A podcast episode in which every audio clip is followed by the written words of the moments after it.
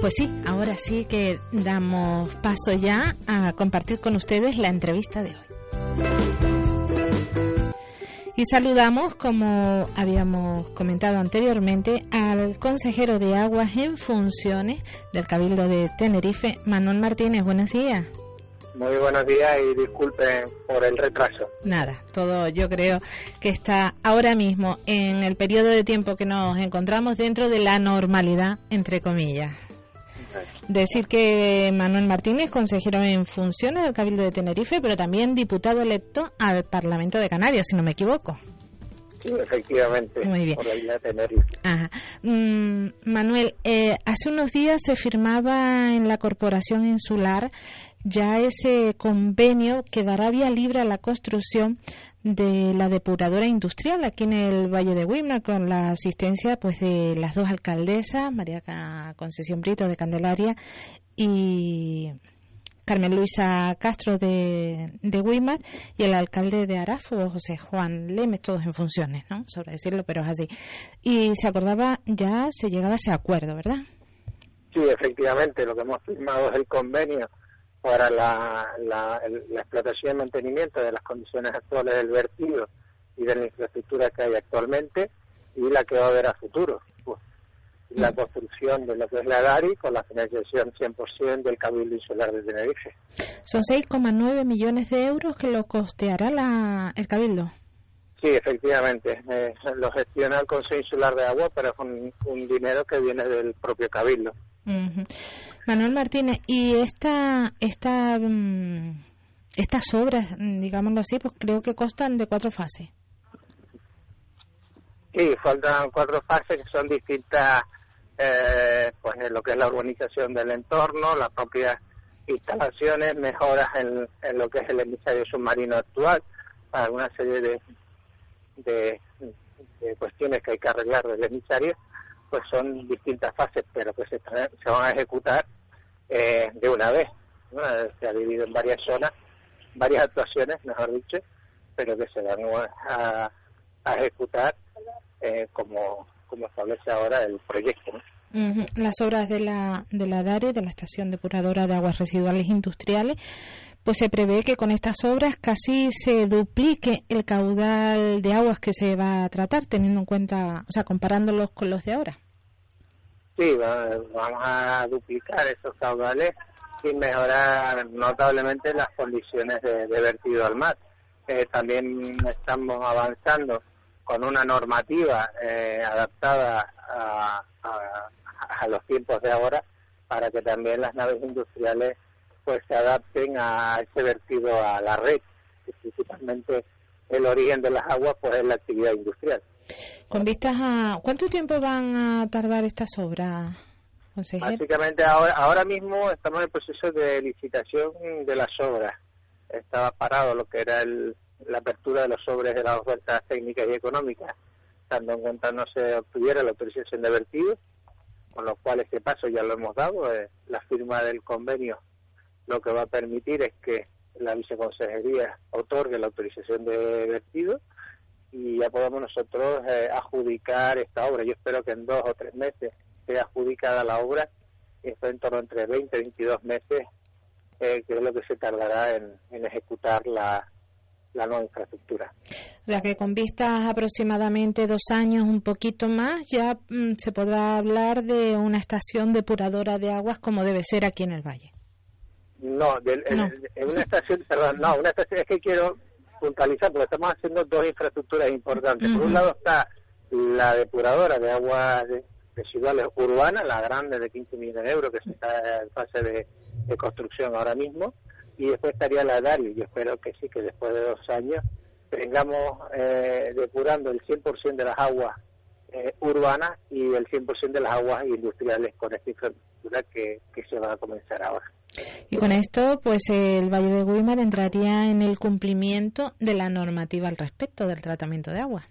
Efectivamente, lo que pasa es que también hay que hacer un esfuerzo de las distintas corporaciones municipales porque el agua tendrán que llevarla hasta la depuradora.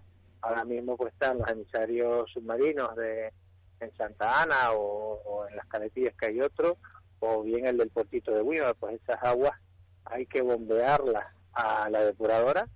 Y esos proyectos sí han sido desarrollados por, por el Cabildo. Y hay algunas partes que ya consta de financiación, pero tenemos que continuar trabajando porque sin esas actuaciones eh, no estamos cumpliendo la directiva europea y por lo tanto seguirán estando la, la sanción. Y la concienciación, me imagino también que del ciudadano que piensa que con esta EDARI, la EDARU, todos estos nombres que, que tienen estos sistemas, acaba todo, cuando en realidad el tratamiento de las aguas debería empezar en los fregaderos, en los fregaderos y de los propios domicilios. Sí, efectivamente, la, verdad que, que es todo concienciación y la mejor política que podemos hacer es reducir esa, esa contaminación a lo mínimo posible.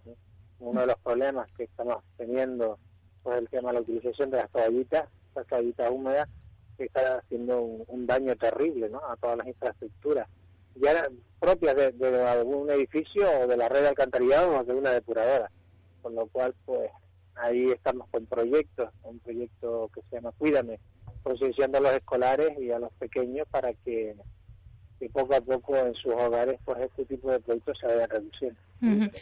Manuel Martínez, acaba ya este ciclo, digamos, este periodo, esta legislatura. Decía al principio, consejero en funciones del tratamiento de agua, entre otras responsabilidades, pero también diputado electo en el Parlamento de Canarias. Si mirara hacia atrás un, un rápido repaso, ¿qué valoración haría de estos cuatro años?